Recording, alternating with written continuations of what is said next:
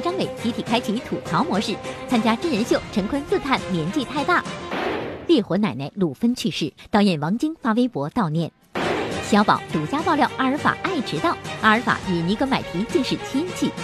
春节档华语电影成绩单出炉，《西游伏妖篇》票房突破十四亿，评价褒贬不一，您打几分？《乘风破浪》演绎怀旧风，票房逆袭，韩寒再导电影进步神速。黄渤深夜玩穿越，自曝家族照片。徐静蕾发微博经典光头。李易峰忍无可忍发微博怒斥不实消息。大唐荣耀获观众点赞，为何被称大唐农药？杨丹妮因演出未见父亲最后一面，用行动诠释戏比天大。得到这个消息。家里面人都非常的悲痛，吃吃吃，玩玩玩，饮食没规律，作息被打乱。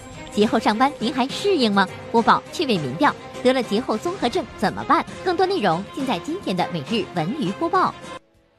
各位朋友，大家好，欢迎收看，这里是正在为您直播的每日文娱播报，我是维志，先祝大家新年好。那看我们的节目，大家都知道了，就是呃，在看节目的过程当中呢，参与我们的互动摇一摇呢，您将有机会获得我们为您送上的特别纪念品。今天呢，为您提供的是电影《乘风破浪》的纪念品，希望各位朋友多多的参与进来。好了，下面我们言归正传了，要说一说呢，在昨天啊，这个陈坤、韩庚、吴磊，还有包括大张伟等人呢，是亮相某综艺节目的发布会。啊，在这个发布会上呢，包括这个陈坤啊，还有韩庚、大张伟呢，是全程开启了吐槽模式。所以一开始，让我们去看热闹吧。生日快乐，嘿嘿，祝你生。这个难忘的时刻，我们水瓶男神两位共同生日啊，所以哇，礼送礼物了，先拿到礼物，礼物，礼物，礼物。谢谢我们可爱的粉丝，谢谢你们对于他们的厚爱。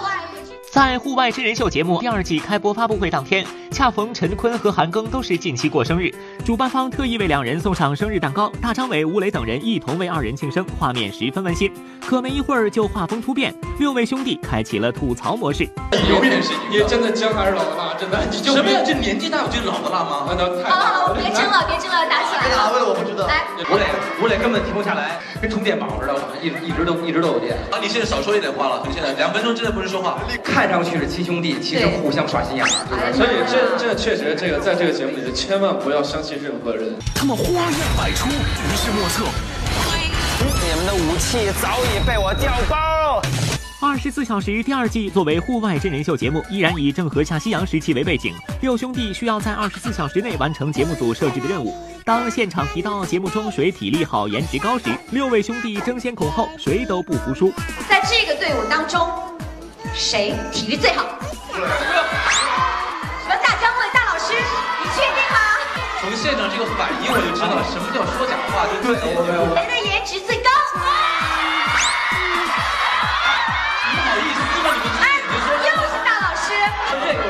这绝对是陈坤，陈坤吗？陈坤，陈坤，年纪大了还要站一下吗？应该应该应该，就是年纪大了说什么都对。对，年纪大了说什么都对嘛。对对对，这里面年纪最老，完了之后跟他们在一起，体力跟不上，但是我觉得特别开心。因为徐峥的退出，陈坤在第二季节目中一下子变成了最年长的那位。比起小自己二十三岁的吴磊，陈坤似乎在体力和脑力上都略显吃力呀。不过没关系，陈坤也有他自己的大招。呃陈坤老师啊，然后特别喜欢在边上分析，然后他基本在这个节目中担任了一个导游的角色啊，这样跟不上，显得还有面儿一些。显得就是感觉啊，咱们在评论。就是我们不要得失心那么强，你感受一下这个地方，知道吗？周游跟吴磊，还有安以轩，一定是以活泼和争取赢然后为第一主题。老师在给大家们讲人生定位啊，这个年青春年少，这个是珠穆朗玛峰。这个嘴我从来都不停，这个是各种能力又好，这个又帅又各个方面，我人设很难呐。播报点评：陈坤靠人生哲理来取胜，看来姜还是老的辣呀。今天呢是大年初十，相信所有的朋友都还沉浸在春节的喜悦当中。但是就在今天的凌晨，曾在周星驰喜剧电影《九品芝麻官》当中饰演烈火奶奶的呃这个中国香港演员鲁芬，因为皮肌炎导致肺部衰竭离世，终年六十三岁。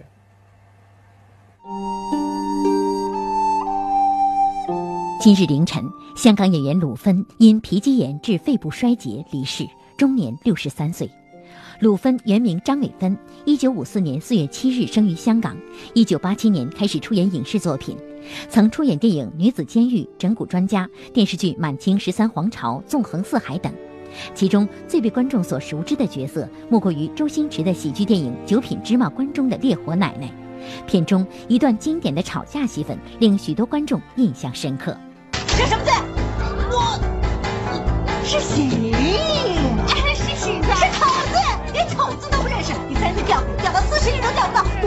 吵架的人呀，到底有什么成就？我训练出来四朵金花，名震京师，乃其中之霸。陆芬饰演的角色大都是以大嗓门加恶霸的形象演出，但因为形象特别，成为了炙手可热的香港电影人气女配角。据了解，十个月前，陆芬患上皮肌炎，春节期间突然入院，免疫系统出现严重问题，情况令人担心。当时，陆芬还用短信回复：“多谢有心，身体健康。”然而，时隔几日，却得到了他离世的消息。陆芬逝世后，曾与其合作过《九品芝麻官》《整蛊专家》等片的王晶在微博发文悼念：“一路走好，大家都会怀念你所有的好。”在昨天呢，小宝、阿尔法等几位观众非常喜欢、熟悉的小演员呢，作为嘉宾呢出席了某少儿活动。在面对我们播报的独家采访当中呢，这个小宝呢对其中一位表演嘉宾呢就非常不满，说他是迟到王，到底怎么回事？让我们去看一看。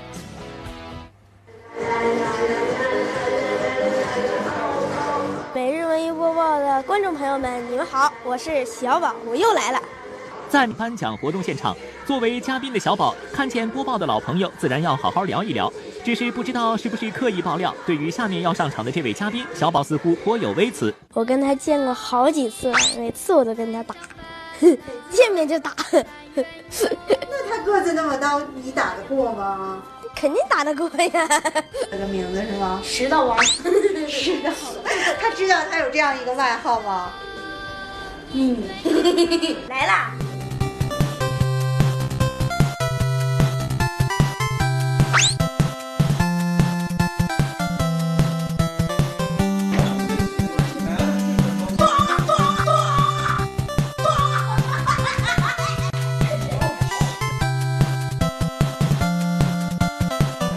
叫什么外号？还没听过呢。迟到王啊！迟到王？嗯，就这么今天一次。哪有啊？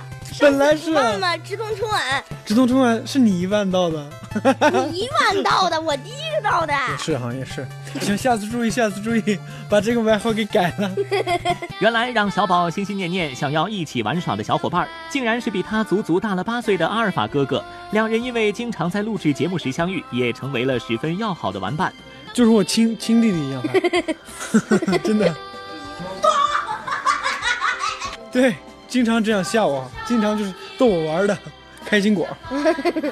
从2005年被观众们熟知，如今的阿尔法已经19岁，样貌似乎也与小时候有了不小的变化。很多观众发现阿尔法长得越来越像一个人，难道他们之间还有关系？对我们是亲戚。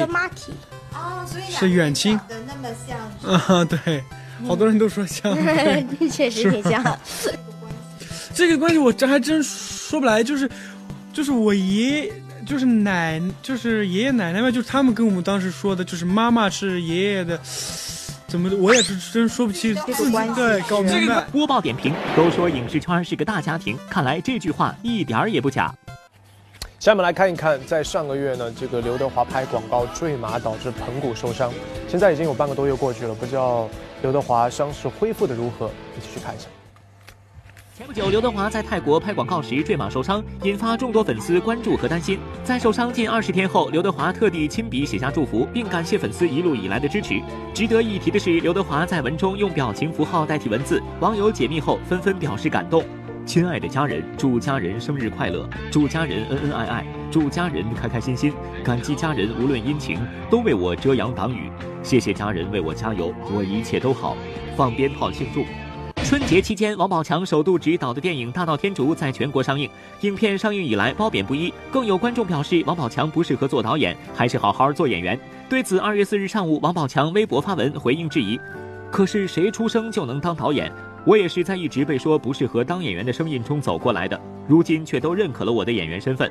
我想应该给大家一个正确的引导：努力是可以改变一切的。”关晓彤日前卷入了休学风波，因有自媒体消息称关晓彤一直拍戏，根本没时间上学，因此缺席了北京电影学院的期末考试，并已经向学校申请休学两年。但随后关晓彤母亲便做出回应，否认了这一说法。确实缺席考试，但已经补考。小童刚上一学期，怎么会休学？我们和学校都不会不管。想第一时间直击各大文娱现场吗？请大家打开一直播来关注每日文娱播报。现在又到了我们第一轮摇奖环节了，请大家多多的参与进来，拿出手机，让我们一起运动起来。五四三二一。春节档华语电影成绩单出炉，《西游伏妖篇》票房突破十四亿，评价褒贬不一，您打几分？《乘风破浪》演绎怀旧风，票房逆袭，韩寒再导电影进步神速。黄渤深夜玩穿越，自曝家族照片。徐静蕾发微博经典光头。李易峰忍无可忍发微博怒斥不实消息。大唐荣耀获观众点赞，为何被称大唐农药？杨丹妮因演出未见父亲最后一面，用行动诠释戏比天大。吃吃吃，玩玩玩，饮食没规律，作息被打乱。节后上班您还适应吗？播报趣味民调，得了节后综合症怎么办？每日文娱播报，稍后继续。欢迎回来，直播继续。大家好，我是维志。今年春节档的这个电影啊，是异常的火热，有十几部这个影片呢是扎堆上映。那由周星驰和徐克联手打造的《西游伏魔篇》呢，目前票房已经突破了十四亿。呃，伏妖片，我是多么的期待伏魔片出现。那几位主创呢，其实春节期间也没有休息，他们去了很多地方去宣传造势。现在他们就来到了重庆，让我们去看一看。今天是立春，很好的一头啊。那我们也想问一下，要叫金爷，金爷对，金爷，金爷好，金爷是冲着周星驰来的呀，就全世界欠周星驰一张电影票嘛，然后就来了。不能说还他一张票吧，该好的电影就该来看嘛，然后，嗯，不好的电影就不来看呀。冲着周星驰看的。我杀了妖，想怎么，全都是为了他。世上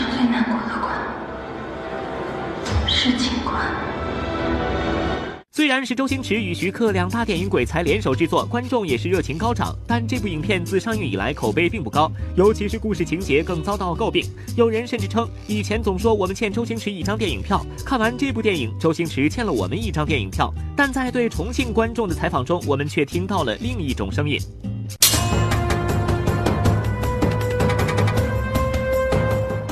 竟《大话西游》还要被消费到什么时候？你们不烦我都烦了。电影节奏和吴亦凡有点问题，我欠他的电影票早已经还清了。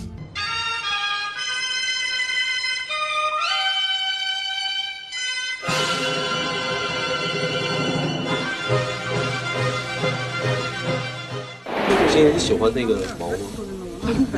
呃，一开始就特别讨厌，但是慢慢就习惯了。睡觉也要有的。对啊，睡觉的时候也也，因为那时候呃天气很冷，还有没有没有热水，所以我们就不卸妆了，就 是保暖，就全身是毛这样子睡觉。我觉得有九分吧，就是满分十分的话，我觉得九点五分吧，嗯，八点五分吧。是不是我喜欢的女人都要像段小姐那样死在你手上？从今往后。你我师徒二人恩断义绝。我觉得很好啊，每个人的观点不一样，对不对？没有之前第一部那种感觉，最后的时候能看明白，最后他有个画龙点睛的部分。然后这一部的话，他就没有，呃，所以呃就有点遗憾。呃，脑洞大开。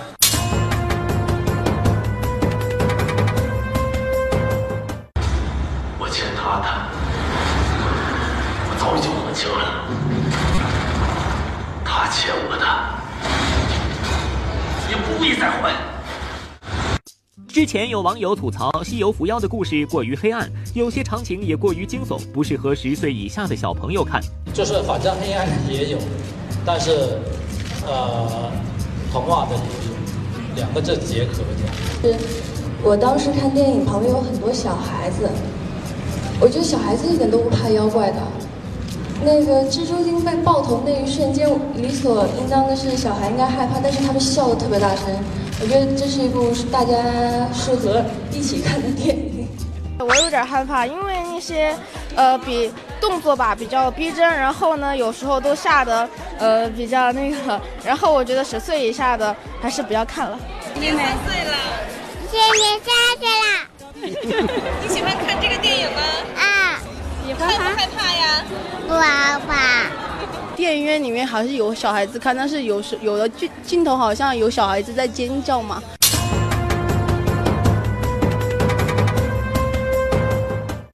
在《西游伏妖篇》的所有演员中，吴亦凡戏份最重，却也是最受争议的一位。很多人认为他的表演过于拘谨，缺乏喜感。师傅，你什么时候走过来的？啊，刚来，刚来，我来看看你我什么都没听见。嗯，呆萌吧。呆萌对，傻白甜。他说台词是有一点尴尬了，但是我觉得还是总体来讲是不错的。呃，演的太僵硬了吧？播报点评：暗黑还是童趣？江郎才尽还是经典重来？每个人心中都有一部西游，每个人心中都有一个答案。说到春节电影档的佳作，还有一部不得不提，那就是韩寒导演的《乘风破浪》。目前的，票房已经突破了六亿。最主要的是呢，不仅这个票房逆袭，现在口碑啊是一路攀升，成为了春节档的一匹黑马。那各位看官到底是如何评价的呢？让我们去听听看。男人至死是少年，初心不改，真英雄。今年春节档全国电影票房已经超过三十四亿元，《乘风破浪》无疑占据相当惹眼的地位。从开拍到宣传再到上映，围绕着《乘风破浪》的争议一直很多。制作周期短暂，主题歌有歧视女性嫌疑，故事与当年梁朝伟、梁家辉主演的《新难兄难弟》有些雷同等等。就还可以吧，因为之前不是因为他那个写那歌词儿的事儿在网上特别火嘛，这个事儿。但是看完电影还好，跟歌词那些没有太多关系。这是别人推荐的，然后说也挺好的。这小子叫阿正，徐正泰。给我的皮带。我最好的兄弟，你们好到什么程度？爸，真的看看他们两位演员勾肩搭背的上来，其实不光在戏内的感情非常的好，其实在戏外的感情都非常的好。在电影《乘风破浪》中，邓超饰演的徐太浪一直对父亲不支持自己的赛车梦满含怨恨，直到一次车祸穿越回自己还未出生的时代，认识了由彭于晏饰演的年轻时的父亲徐正泰。在两人的相处中，他慢慢理解了父亲，最终打开心结，认同了父亲。该片融合了众多在国内卖座的电影标签：喜剧、穿越、青春、怀旧。我觉得很搞笑，很搞笑，满意吗？也很感人。你觉得值得票价？值得，值得。怀旧风嘛，可能。也是刚我我也算是刚从学校出来吧，可能看到怀旧风就更更会想到在学校的时候。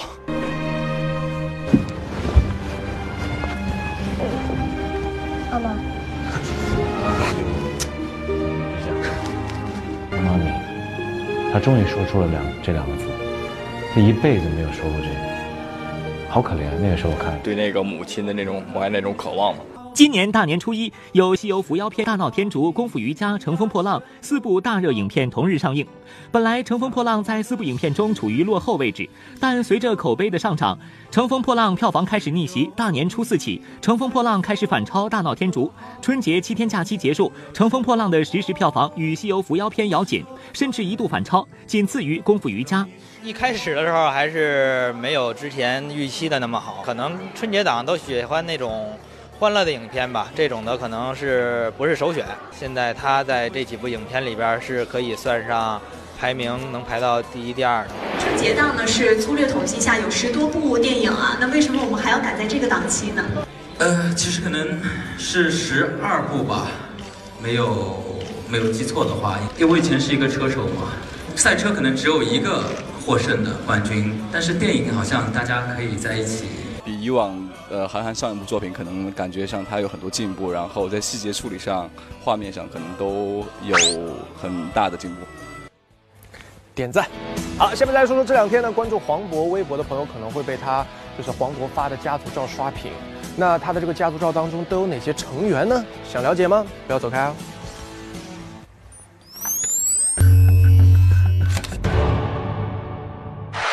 两日，青岛贵妇黄渤持续在微博晒出一组老照片，并调侃称这些都是家族里的人。照片中，黄渤一会儿变成古代诗人，一会儿又留起长卷发，文艺范儿十足。而仔细看来，这些照片不都是修图而成的吗？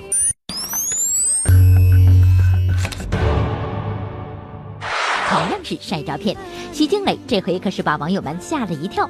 二月五号晚。徐静蕾通过微博晒光头造型，并和网友互动道：“要不要一起？”照片中，徐静蕾光溜溜的头，颜值丝毫不受影响。网友纷纷猜测，徐静蕾突然之间剃成了光头，难道是有新戏要拍了吗？李易峰忍无可忍，发微博怒斥不实消息。大唐荣耀获观众点赞，为何被称大唐农药？胡军于南首次合作有遗憾，设计师胡军如何点评于南穿搭风格？播报独家对话胡军于南。杨丹妮因演出未见父亲最后一面，用行动诠释戏比天大。吃吃吃，玩玩玩，饮食没规律，作息被打乱。节后上班您还适应吗？播报趣味民调。得了节后综合症怎么办？每日文娱播报，稍后继续。欢迎回来，直播继续。大家好，我是维志。一家人其乐融融的过一个好年呢，相信是中国每一个家庭都非常向往的。然而，在今年的春节的时候呢，呃，李易峰呢，因为一则不实消息呢，就非常的闹心，也给他的家人带来了不小的苦恼。对此呢，李易峰是忍无可忍，怒发微博。那他到底都说了什么呢？让我们去看一看。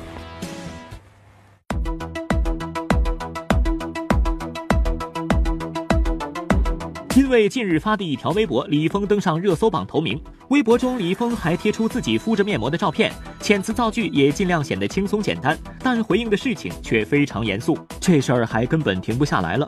我一朝阳群众，胆子是能有多大？真是给大家添麻烦了。声明：所谓言多必失，但今天的这个事情，周围的朋友、工作人员、律师都建议我先别说话，多一事不如少一事。但我觉得这次我办不到。八十多岁的外婆看到新闻，一大早打电话询问关心。父母在家一直接到朋友的问询电话，并向他们解释，我居然还在让他们操心，我太不孝了。仔细看，您可能会发现，这份声明写于去年六月十四日，为什么却选在半年之后的二零一七年春节之际才发出呢？原来早在半年多前，就有相关媒体爆出 L 姓小鲜肉吸毒被抓的消息。在各种猜测中，有人将矛头直指李易峰。尽管当时李易峰就已经辟谣，但相关的说法却一直没有平息。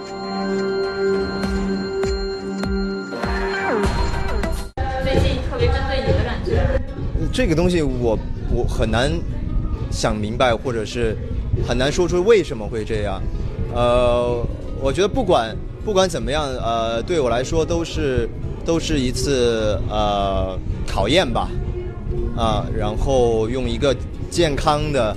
一个一个积极的一个心态去面对，真的也是忍了很久了。造谣的人请适可而止。我相信李易峰，不信谣不传谣，离你的作品近一点，离你的生活远一点。时隔半年，有关李易峰涉毒的说法又甚嚣尘上，被传言困扰已久的他，终于忍无可忍，在微博上发出半年前就已经拟好的声明，对传言做出了公开回应。其他的造谣，我觉得作为一个心比较大的普通人，就不去回复了。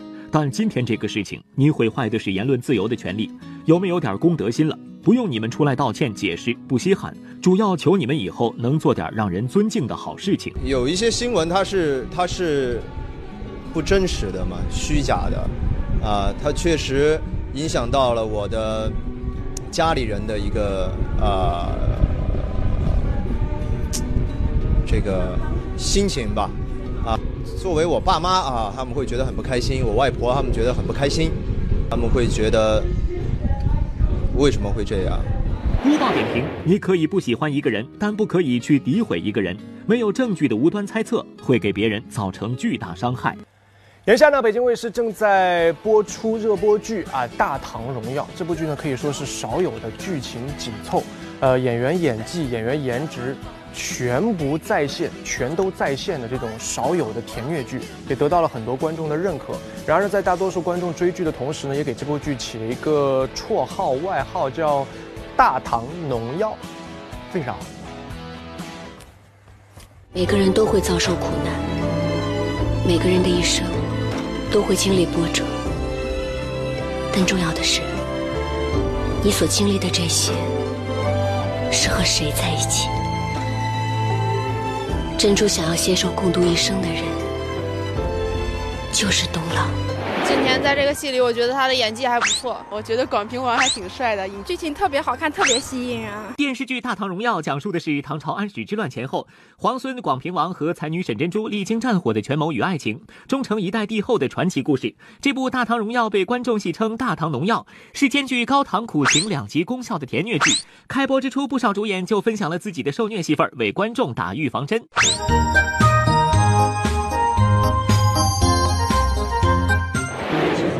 因为他生在帝王家，然后他就在这个职责跟喜欢女人之间纠结、矛盾、徘徊。生当复来归，死当长相思。是流眼泪次数最多的是我出道拍戏以来，所以我每天那个眼睛都特别肿。然后我们灯光师说：“你昨天晚上又没睡好吗？”我说：“那顾老师，我天天哭成这样，眼睛能不肿吗？”放我走，从此一别两宽。中了大唐农药的毒，全剧演员演技在线，根本停不下来。翻了百科，注定的悲剧。希望以后不要哭死。景甜是如何挑战二百多场哭戏，哭成金鱼眼的？小文就不做过多剧透了。反正百科上说，沈珍珠的历史原型瑞珍皇后，在平定安史之乱后就下落不明。现在的甜蜜戏份，观众朋友们还是且看且珍惜吧。最风靡的古装传奇剧，好看定律《大唐荣耀》都已配备齐全，而且不落俗套。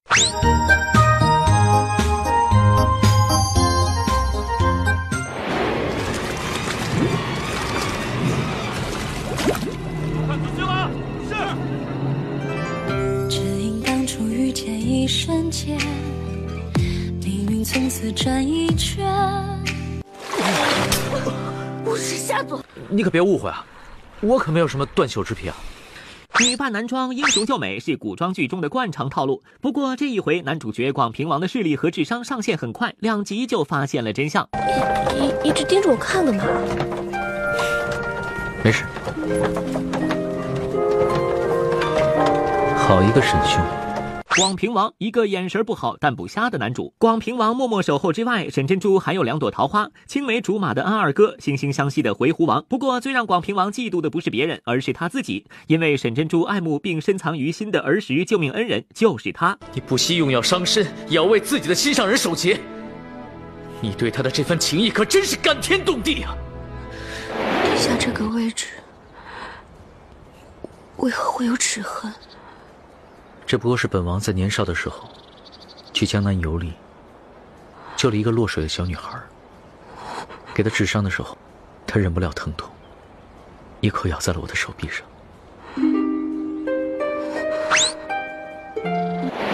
乌报点评：众里寻他千百度，蓦然回首，那人却在灯火阑珊处。古装剧谈恋爱就是这么诗情画意。下面来说，由胡军和于南主演的电影《上海王》呢，将于二月份与观众朋友们见面。在这个电影的发布会上呢，大家看到两个人的这个互动并不多，有人会质疑说，两个人的这个合作是不是不太愉快啊？最近呢，胡军和于南做客了我们的独家对话，让他们来给我们解密吧。却也看到了杀戮、黑暗和血腥。同门之真心在此一举。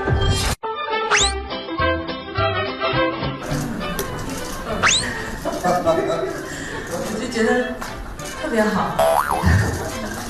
电影片花里没有找到胡军和于南对手戏，影片发布会上两人也没有太多热络的互动。原来在电影《上海王》中，胡军和于南并没能实现首次合作，这也不免让他们有点遗憾。欢迎胡军老师、于南老师来做客我们的独家对话哈。你好，那两位老师出演的这个人物是什么样的关系？能稍微透露一点吗？这部电影没有跟这个于南老师合作，真的。前半段都是胡军老师。然后就是主要是讲他这个角色，然后到中途，然后开始从他牺牲了以后，然后从那个小月桂开始讲，跟另外几个男人的故故事。后门有内奸。杀无赦。说句实话，我跟我跟云南见面并不是很多。对，哎，那我觉得有点遗憾。其实很想看到两位有对手戏，我也是觉得特遗憾。你们会看到。由于角色和戏份的原因，使得胡军和于南的首次合作变成了擦肩而过。不过这并不影响他们彼此的互相欣赏。我看过他所有的戏，我真的。然后呢，我特别欣赏他的表演。然后看到他演的戏以后，我觉得是一个就我觉得是一个很难得的中国女演员。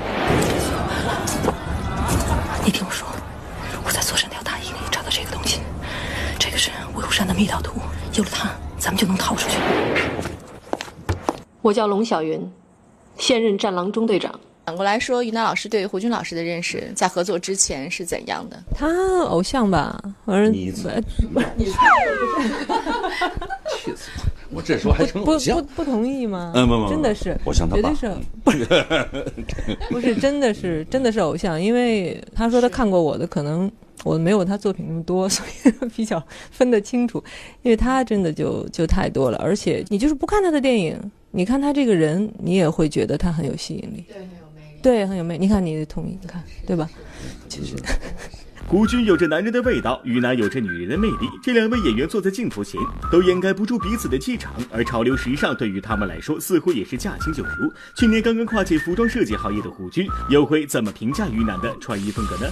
在您的脑海里或认认知上，于南老师什么范儿的呢？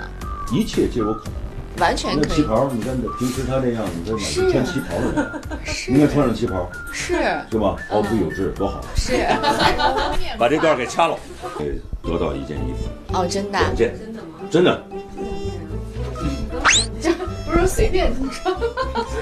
太狠了，绝对四六的。四六的啥？是四衣服四牌。他说我哦，对，衣服的经过心里一直念记着这个。对，你把地址给那个谁。杨。丹妮因演出未见父亲最后一面，用行动诠释戏比天大，吃吃吃，玩玩玩，饮食没规律，作息被打乱。节后上班您还适应吗？播报趣味民调，得了节后综合症怎么办？每日文娱播报，稍后继续。欢迎回来，直播继续。大家好，我是维志。大众电影百花奖终身成就电影艺术家获得者，著名编剧梁信于二零一七年的一月二十八日在广州逝世，享年九十一岁。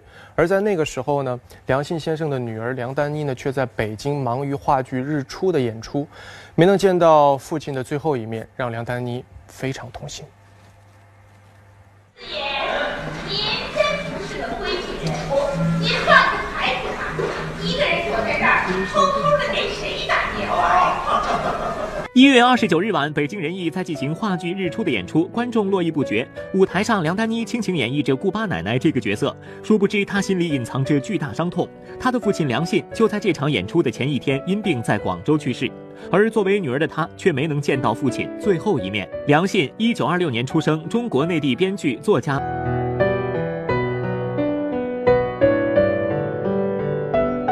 得到这个消息，家里面人都非常的悲痛。我相信他应该是能够战胜他的疾病的，呃，结果还是天国去了，去写他更精彩的剧本啦。我先想的就是这个。由于要在北京进行话剧《日出》的演出，梁丹妮无法前往广州去送别父亲。在工作和家事之间，她毅然决然地选择了工作，用行动诠释了什么叫戏比天大。仁义的演员从来都是秉承着戏比天大这样一个宗旨，不管观众或者是一些人他们是怎样认为的，呃，作为我来讲，我肯定也能做到这一点。虽然心里头有这个巨大的悲痛吧，但是我相信我自己也能做好。父亲梁信先生的去世给梁丹妮带来了巨大的心理伤痛，而作为丈夫的冯远征，除了给予妻子安慰，更重要的是对她的陪伴。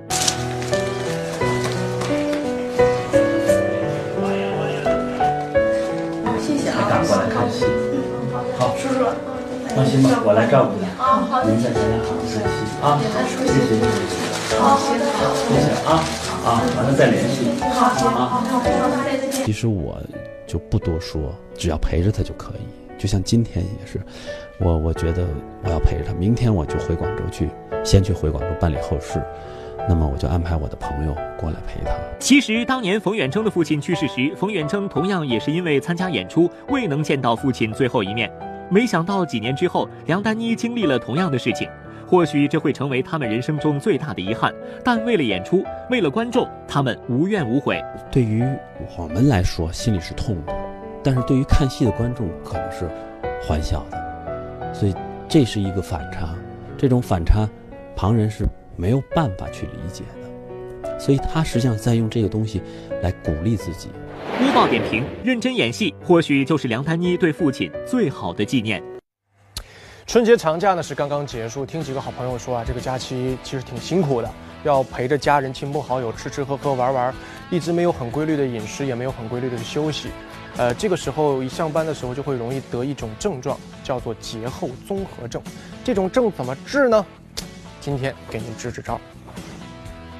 嗯，没有一丝丝防备，没有一丝丝顾虑，假期就这么过去了。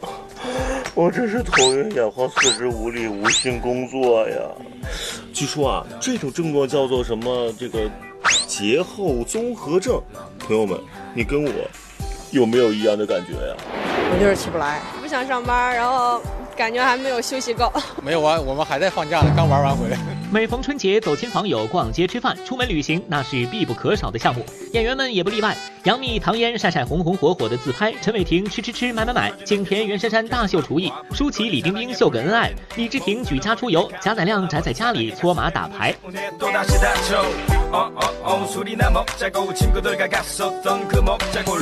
或许这是很多人过年的真实写照，但别忘了有句话说：每逢佳节胖三斤。过年每天大鱼大肉，聚会不断，长胖是必然的节奏啊！不然怎么连杨幂都曾经感慨，过年如果不胖的话，就不是过年了。而假期刚过，舒淇也感慨道。终于结束胖胖人的假期，要好好减肥了，可不是嘛？一不小心玩得太嗨，不止发胖，还影响开年的工作。白天犯困没精神，工作效率低，吃不香睡不好，小伙伴们纷纷中招。长假之后本该充满活力，没想到却被节后综合症拖了后腿。节后上班第一天，心情很不好。那你睁眼看看我呀！一睁眼就会看见各种文件，就会胸闷气短，说什么也不争。难道这就是节后上班综合症？全身上下没一块好地儿了。春节后综合症的重度患者就跟高原缺氧似的。你再让我休息个十天半个月的好不好啊？都说啊，这一天之计在于晨，一年之计在于春。我这刚做好的新年规划，怎么可能被这个小小的什么节后综合症打败了呢？朋友们，你们有什么好的方法给我支两招？我也可能上几天班就好了吧，习惯习惯就好。调整作息，多多运动，可能能缓解这种症状。平常心吧，就是上班就是上班吧，就。节日期间作息被打乱，饮食无规律，身体各器官超负荷运转，再次投入工作就会出现亚健康状态。想要尽快恢复，小文给您支几招：合理安排起居，让自己的生活有规律，保持一定量的运动，多吃粗纤维和绿色蔬菜，加速身体的新陈代谢。如此一来，您马上就又可以活力满满，迎接新的挑战了。呃，这个调整作息、多运动、多吃蔬菜，听起来似乎都很有道理。不过刚才瑞鑫啊又得到了一个独门秘籍去治疗这个节后综合症，据说试过以后呢，可以立刻重整旗鼓，好好工作。我现在就来试一下哈。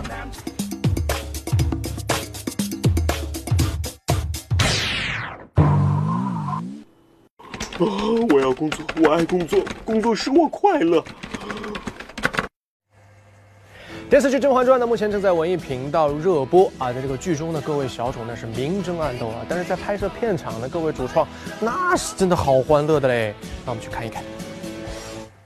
从开拍至今，《甄嬛传》称霸荧屏已有七年的时间。有人因为这部剧达到了演艺事业的巅峰，有人从名不见经传到片约不断。对《甄嬛传》剧组的演员来说，那大半年拍摄的朝夕相处，都成了记忆中最欢乐的部分。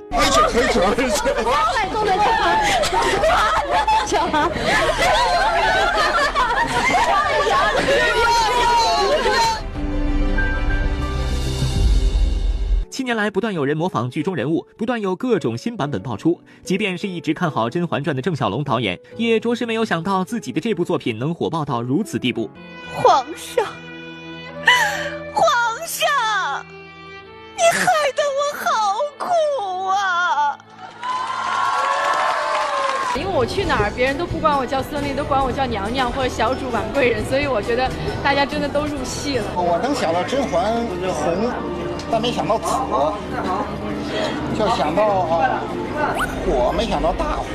想要重温更多《甄嬛传》的故事情节，一定要锁定我们文艺频道炫剧场，记得每晚准时收看哦。接下来，文艺频道将为您带来的是《我爱我家》节目，今天有哪些精彩内容？让我们去看一下。北京电视台春节联欢晚会圆满落幕，演出阵容空前强大。参加了北京台春晚的几位演员接受了《我爱我家》独家采访，亲情、友情、爱情在这里甜蜜碰撞。母亲做的饭应该还是最好吃，比如说家常菜啊，嗯，西红柿炒鸡蛋啊，西红柿炖汤啊，韭菜炒鸡蛋啊。嗯，家人全都团聚在一起吃年夜饭。然后包蛋饺哦，对对对对，我的家乡的习俗是包蛋饺、吃汤圆，然后吃八宝饭。嗯，这汤圆会做吗？呃呃，我会包蛋饺，啊，汤圆也会，但是八宝饭太难了，所以我就不会。我男孩嘛，就是收红包，然后放放焰火，嗯，然后就是跟着小朋友一块在泥里打滚什么的。然后家人因为也忙嘛，然后就是要照顾着过年的事儿，也没时没时间管小孩，然后就比较自由。然后印象最深的事儿，当然也就是爷爷奶奶呀、叔叔婶婶呀，然后什么大姨大姨夫啊，就是所有一家人大家团圆吧。好了，下面要恭喜我们今天获得彩蛋特价的这位朋友啊，您获得的是电影《乘风破浪》提供的纪念品。希望有更多的朋友参与到我们的互动当中来，获得快乐，获得幸运。好了，感谢关注，关注我们的节目，微博、微信或者拨打我们的节目热线九六幺六八呢，您将有机会得到万达影城通州店或者是首都电影院金融街店提供的电影票两张。好了，以上就是我们今天每日邮播报的全部内容了。刚才我们有讲到节后综合症的问题，希望各位朋友呢尽快的可以调整作息，然后呢多吃果蔬，多喝水，多看每日文娱播报，治好你的节后综合症，让我们。快乐的生活，开心的生活，努力的投入到工作当中。好了，不说了，明天见喽，拜拜。